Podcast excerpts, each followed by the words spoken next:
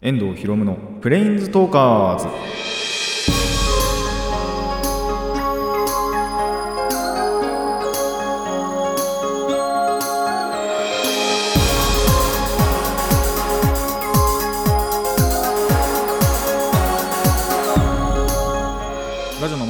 こんにちは。遠藤博夢のプレインズトーカーズ。パーソナリティの遠藤博夢です。この番組はマジック・ザ・ギャザリングのプレインズウォーカーたちがさまざまな世界へ旅できるかごとくさまざまな話をしようという番組です。あのまあ僕といえば散歩を良くするっていう話とかもまあ最近ちょっと 少ないですけどまあしたりしたじゃないですか。でそんな散歩をまあちょいちょいまた最近た本当たまにですけどすることあるんですけどうちの地域だけなのかな。結構人いるんですよね 散歩してると。あの公園とか行っても人がまあまあいてそれこそあの家族でね来てたりして遊んでたりとかあと一回これ地元じゃなくてあの小田原までちょっと用があって行ってでついでに海見てこうっつってあの海行ったこともあったんですよ。そしたらその海にも家族とかあとなんならまあ個人でもね釣りかなんかしてしにあの来てるっていう人がちょいちょいいて危機感ねえなっていうね。危機感がまあ僕も含めですけどなんかあんまりやっぱ流行ってないところでは流行ってないのかなっていう感じはあったりするんですよね。でもう一個これあの例っていうかあありましてあの3連休あったじゃないですか金土日って。で土曜日だったかな？真ん中だったと思うんですけどあの家族でまあちょっと用事があって出かけてたんですよ。車で。でそしたらその、まあ、反対車線どっちだあれは？上り？いや下りかな？多分下りだと思うんですけどなんかやけに車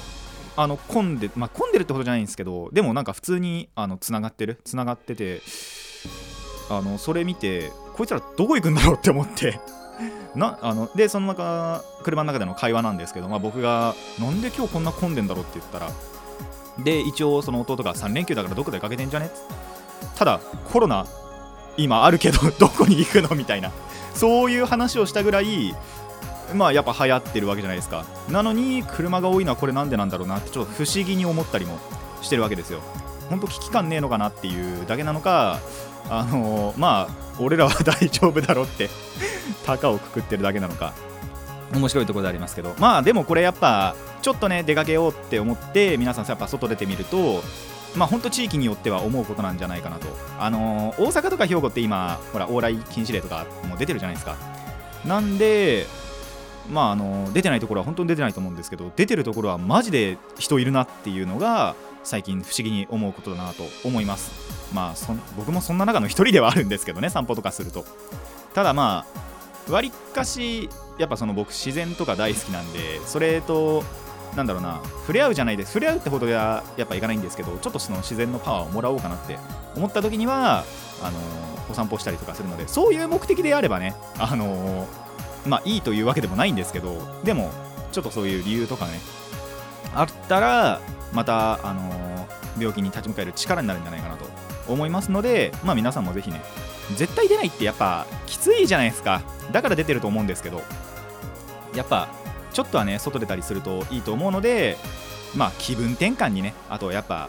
免疫力とかをつけるために散歩するっていうのはやっぱりいいことなんじゃないかなと思いますので皆さんもぜひ 試してみてください。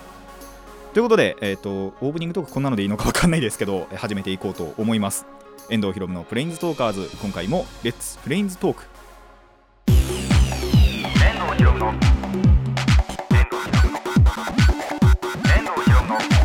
プレインズトーカーズ。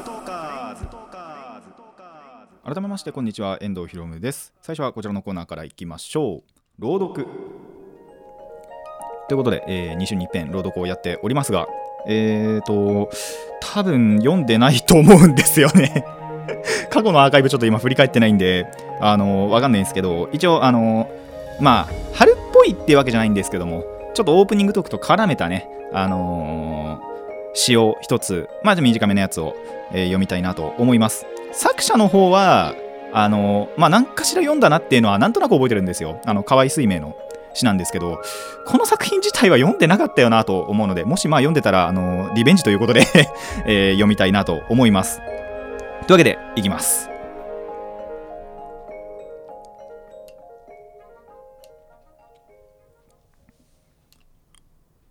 山の歓喜。河合水明。あらゆる山が喜んでいる。あらゆる山が語っている。あらゆる山が足踏みして舞う踊る。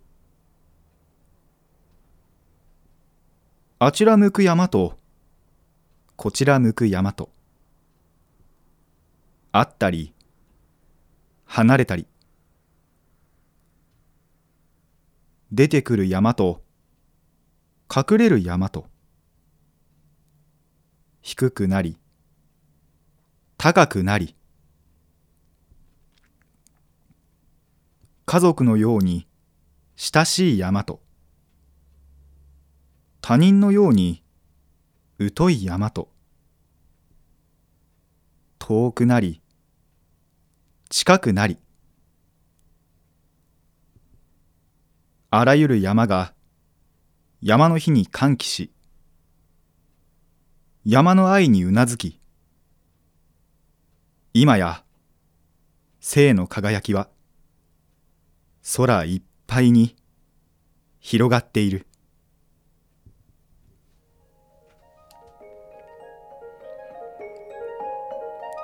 はいということでこの自然をねテーマにした、えー、ちょっと力強い詩をねお読みいたしました。まあ今山が歓喜してるかっていうとそうでもないんじゃないかなって思ったりはするんですよね。山が歓喜するっていう、まあ、表現は結構すんごいあのー、いいなって思うんですけど実際にまあ時代もあるかな。これもやっぱり。最近山が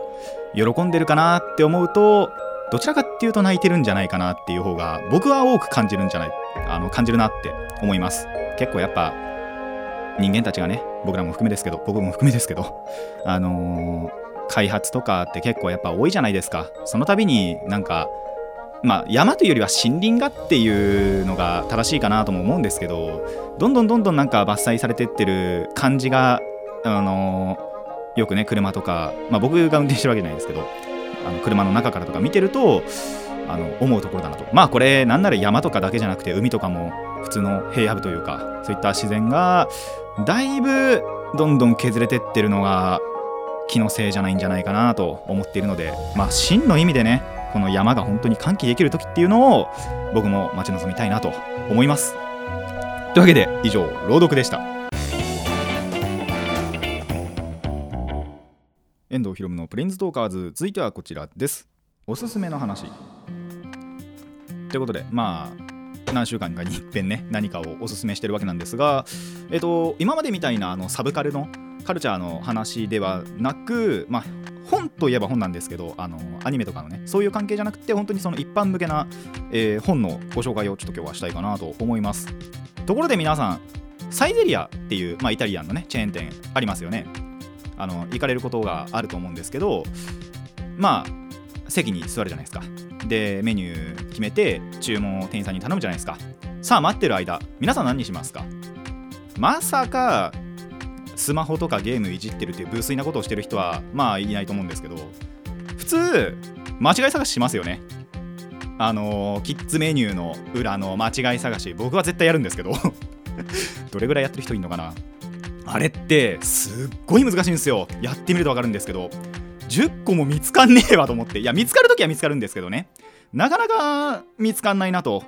いうのがまあ多いんですよ。でそんなその間違い探しとかって割とまあ好き、まあ、好きってわけじゃないんですけどやっぱりあったらやりたいなって思うんですね僕。そんな僕僕のを見てなのか分かんないんですけど 僕のお父さんがですねこんな本を買ってきました。難しすぎる間違い探し。というあの題名の本なんですけどあのー、なんかどっかのテレビで特集というかなんか言われてたらしくって、まあ、それ見て僕のお父さんが、えー、買ってきてで大体家の中では僕かお母さんしかやってない というあの本なんですけどもこれがですね意外と本当にやってみると難しいんですよ。あのまあ、例というか1ページ目がですねもうあの3つしか間違いかどうやらないらしいんです。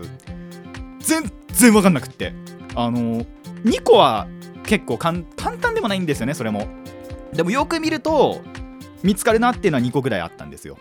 ただ最後の1個はそれ以上にもっともっとその観察眼を凝らさないとあの全然わかんないみたいな。一応ちゃんと3つあの答え見ないで解いたんですけどでもこれで合ってんのかなっていう感じもする本当に曖昧なところの間違いだったりもするんでまあ後々あの答えとかも見てあちゃんと当てたかっていうのは確かめたいなと思います。なんせあのまだ全ページは解いてないんですよ。4ページぐらいしか解いてなくってそれも1まあ1日じゃないですね。本当に30分とか40分とかマジで書けないとあの解けないような解けないっていうかあの見つからないような本当に難しい間違い探しがですね何ページあるんだろうこれ。本当全部読んでないと分かんないですよね。えっと最後がこれかな。4、まあ、40ページぐらい大体あるということであのー、ぜひねこちら、まあ、見つけたらやっていただきたいなと思います。僕はまだその全ページやっぱ制覇してないんですけどまあそもそもこの間違い探しによって何があるかってかん、えっと、これあの表紙に書いてあるんですけども観察力集中力そして思考力で挑戦だと、まあ、逆に言えばこれが鍛えられる、あのものでもあると思うのでまあそもそもね間違い探し結構いろんなところでやっぱイベントとかでねもうあったりすると思うのであのそういったところのもちろんその間違い探しそれこそサイゼリアとかでもいいですしまあこの本本当に難しすぎるっていう題名の通り本当に難しいんですよ。1ページ1ページが。まあ4ページ目とかだったかあのすごい簡単に解いたところもあったんですけどもまあページによってやっぱ難易度はまちまちだったりもするんですがまあ総じて1ページ目からもう結構な難しさでもあったりするんで皆さんのね観察力集中力思考力全てをフル活用してこちらの本に挑んでいただきたいなと。まあもし帯とか帯っていうかあのなんだろうテープとか貼ってなければ立ち読みとかでもいいとは思うんですけどちょっとね挑戦してみていただきたいなと思います。僕もこれからあの全ページ制覇に向けて頑張っていこうと思いますので皆さんもぜひ、えこの難しすぎる間違い探しやってみてください。以上おすすめの話でした。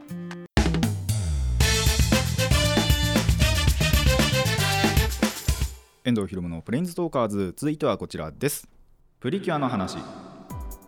もう週に1回ぐらいプリキュアの話してますけどそれだけねネタが尽きないということでポジティブにあの いきたいなと思います。まずは個人的な悪いニュース。あの僕個人のなんですけど えー、悪いニュースがあるんでちょっとニュースというか悪あのー、ちょっと残念な話があったんで一つ聞いていただきたいなと。えっ、ー、と、プリティストアという、まあ、プリキュアの公式のね、グッズが売ってるところがあるんですけど、そこでですね、まあ、結構前に、イマジナリースカイグラフィティという、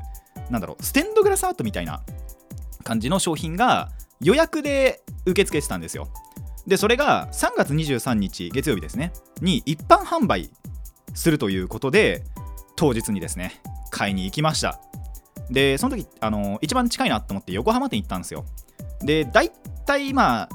20分から30分ぐらい遅れで行ったところなんと売り切れましたあてかまあ正確には僕がやっぱ欲しかったのは売り切れてました。えってなって20分30分で終わるのかと思ってしまい。でえっ、ー、とその後もうこっちも行こうって思ってそこからあの東海道を使って東京駅行ったんですよ。東京駅にもプリティストアってあるんで。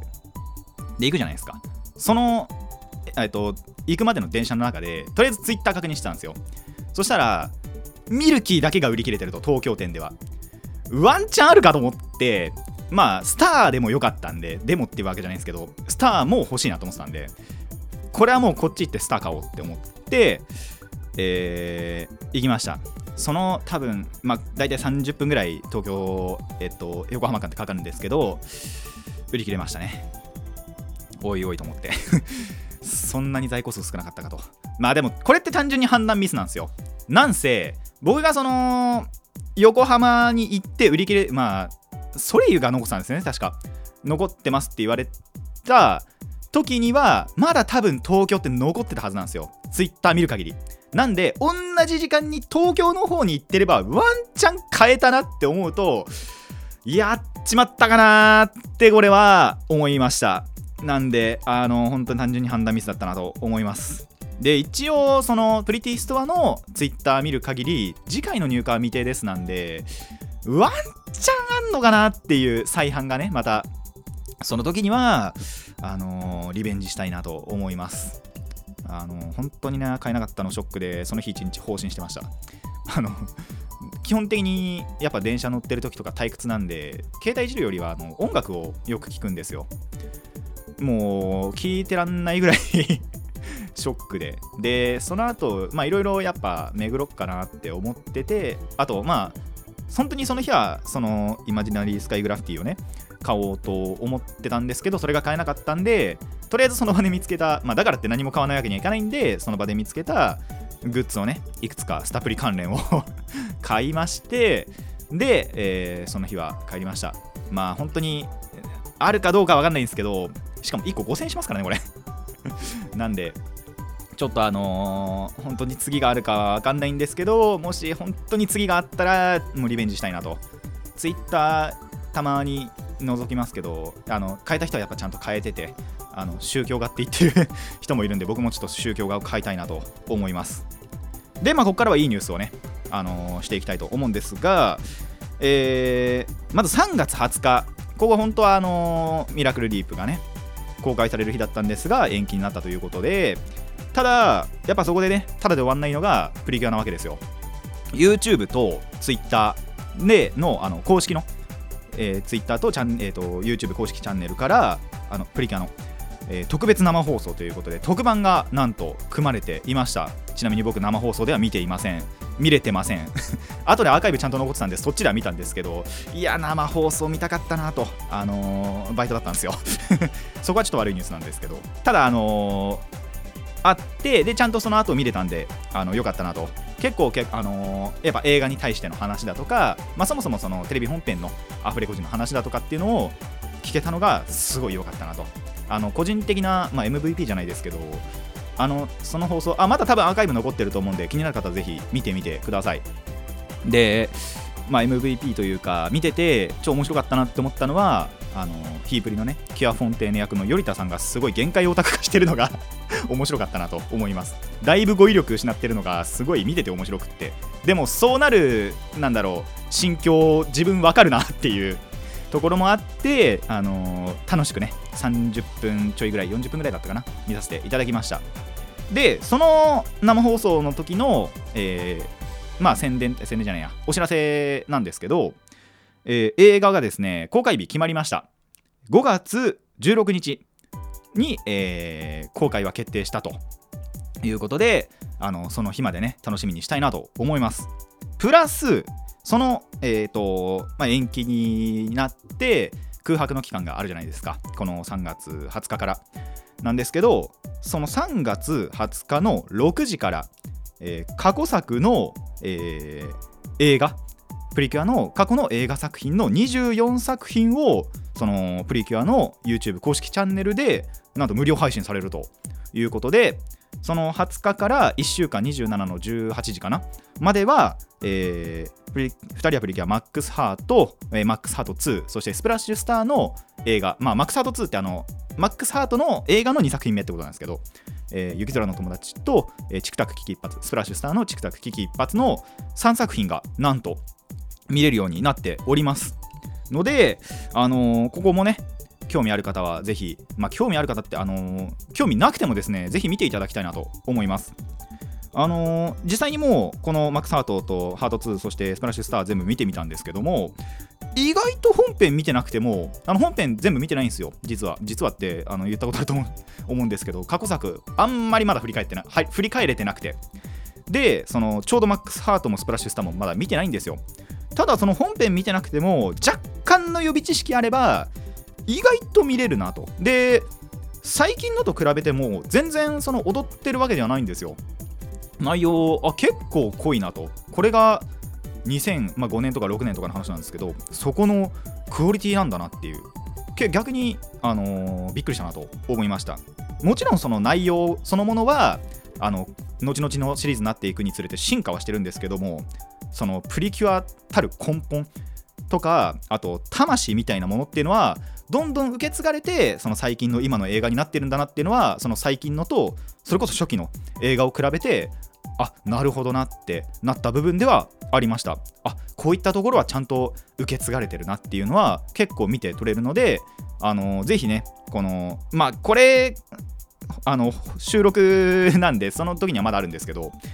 これがまたえっ、と配信ちゃんとされてアップロードされた時にはもう違う作品になっちゃってるかもしれないんですよ。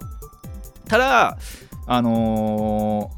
ー、まあ可能であればぜひね、あの最初のマックスハートのところから見ていただけたらなと思います。ちなみに僕の中ではですね、この3作品、まあ、マックスハート、マックスハート2、スプラッシュスターの中では、マックスハート2、真ん中のやつが映画としては一番良かったかなと思いますので、そこは、えー、要チェックということで、えー、ぜひ見てみてください。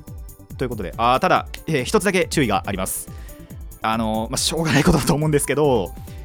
やっぱその延期にミラクルリープの方が延期になってるじゃないですか。でそのミラクルリープになるまでのやっぱ、えっと、空白の期間の埋め合わせっていうことでそのミラクルリープが5月16日公開っていうのが右上についちゃってるんですよ。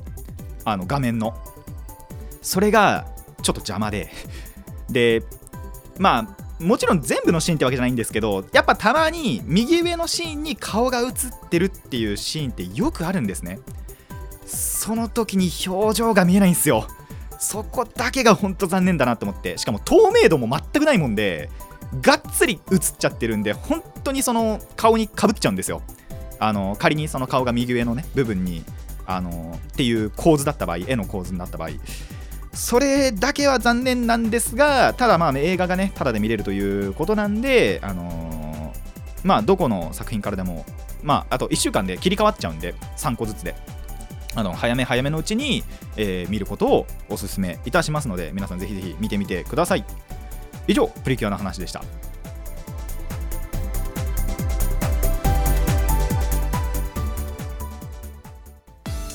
遠藤ひろむのプレインズトーカーズそろそろお別れの時間になってまいりました。あのー、まあ、間違い探しの話もちょっとするんですけど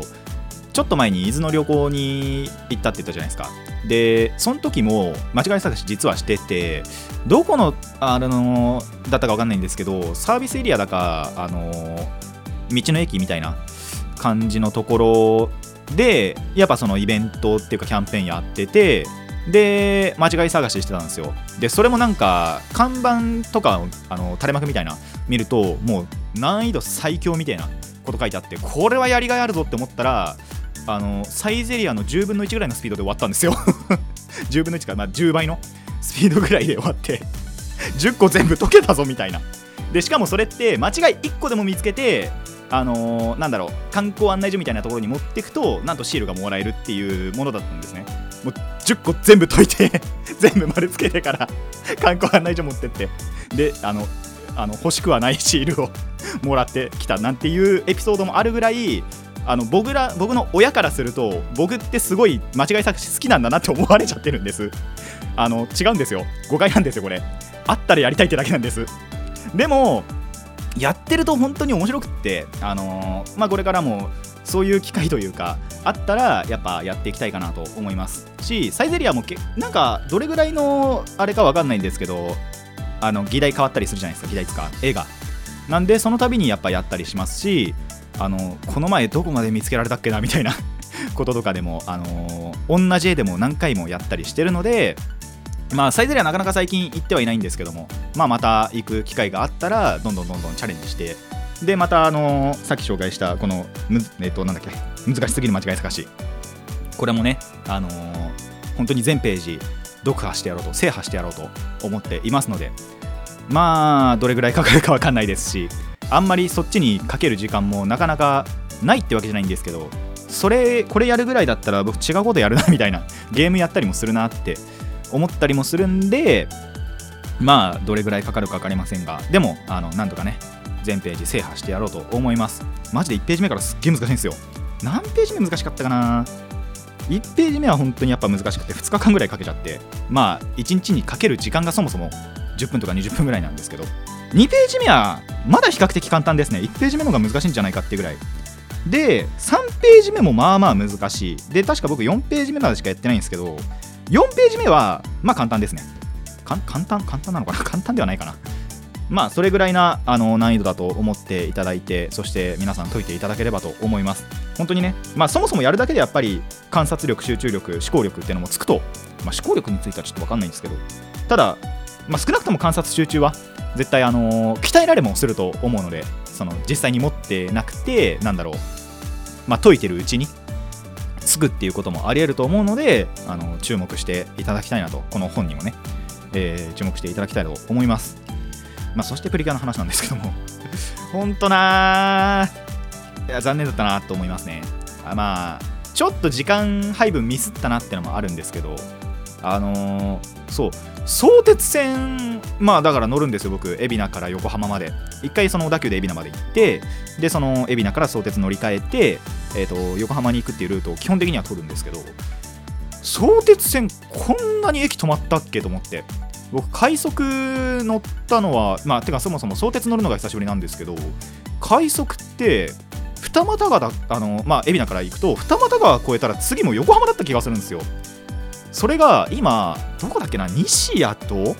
あともう1個ぐらいなんか止まっもう一個もう3つぐらい止まるのかな？あのー直通電車が増えたじゃないですか。おそらくその関係だと思うんですけどあのー止まる駅がなんか増えてて30分ぐらいで着くんじゃないかって思ったら意外とそうでもなかったなんか40分か45分ぐらいかかってであのーちょうど着いたのが11時でやっぱその行くのがちょっと遅れてしまった。っていう部分もあるんでそこはちょっとあの計算外だったかなと。まあ次回は次回もし本当にあったらですけど あるか分かんないんですけど。まああったら本当にあのー買いに行きたいなと。もう次はねもう全力の全力を出していきたいなと。今回また中途半端だった気がするんでもう次回はね死ぬ気で いきたい挑みたいなと思います。ではプラスね YouTube の方ではあのーまだねその生放送特番の時のもアーカイブも残ってると思いますしあの映画はね1週間に1回切り替わりますけど3作品ずつ公開っていうか無料配信されますので本当にねさっきのことと全く同じことを言いますけどもぜひぜひ見ていただきたいなと。まあやっぱ全全作品見ていくとあなるほどこういったところはやっぱり受け継がれてるなっていうのは見えてくると思いますのであの見ていただきたいなと。でそうだもう一つ思い出しました。これ残念な話もう一個あってあのスーパースターズまでしか確か リストアップされてないっていうあのミラクルユニバースがなんで入ってないんだと いうのだけはちょっと不満でしたね。あのー8週間多分やっぱやってるわけですよ。その公開までの8週間の空白ということなんでどうしても入りきらない作品がある。それがえっとオールスターズメモリーズえっと2人はえ？ハグとプリキュア2人はプリキュアオールスターズメモリーズ。あのハグプリの秋映画ですね。とミラクルユニバースと星の座に思いを込めてこの3作品はないっていう YouTube で見れないっていう。ミラクルユニバース僕まだブルーレイも DVD も持ってないんでこれは見たいなって思ってたんですよ。あれ？ってなって。そこもちょっと残念ではあるんですけどもまあ時期的にしょうがないかなっていう。去年の映画ですしね。なんでまあ見たいなと思いつつも一応まあ見れないその YouTube では見れないと。あただそうだもう一個思い出した。えっとジョイサウンドでなんかみるハコっていうサービスがあるらしくってそこではオールスターズメモリーズが見れるらしい。なんかジョイサウンドってちょいちょい映画が見れるらしいんですよね。妹が言ってたんですけど。でルパンを見たいみたいなことも言ってたぐらいなんであのーまあそういったサービスもあると。あのカラオケのジョイサウンドでオールスターズメモリーズ見れますのでもし見たいという方はねそこでもう無料配信確かしてますのでそちらもぜひあのご確認ください。まあ詳しくは結局あの生放送のね特番見るなりあと公式のサイトに行くなりっていうのが一番だとは思うんですが一応ここでもねお話しさせていただきました。さあこの番組ではお便りを募集しています。疑問や反論意見はもちろんのこと朗読してほしい作品も募集しております。どのお便りもラジカスネットのメール送信フォームまでお寄せください。たくさんのお便りお待ちしております。ということでよしいい時間だな。それでは今回はここまでといたしましょう。遠藤ひろむのプレインズトーカーズ。ここまでのお相手は遠藤ひろむでした。また次回もレッツプレインズトーク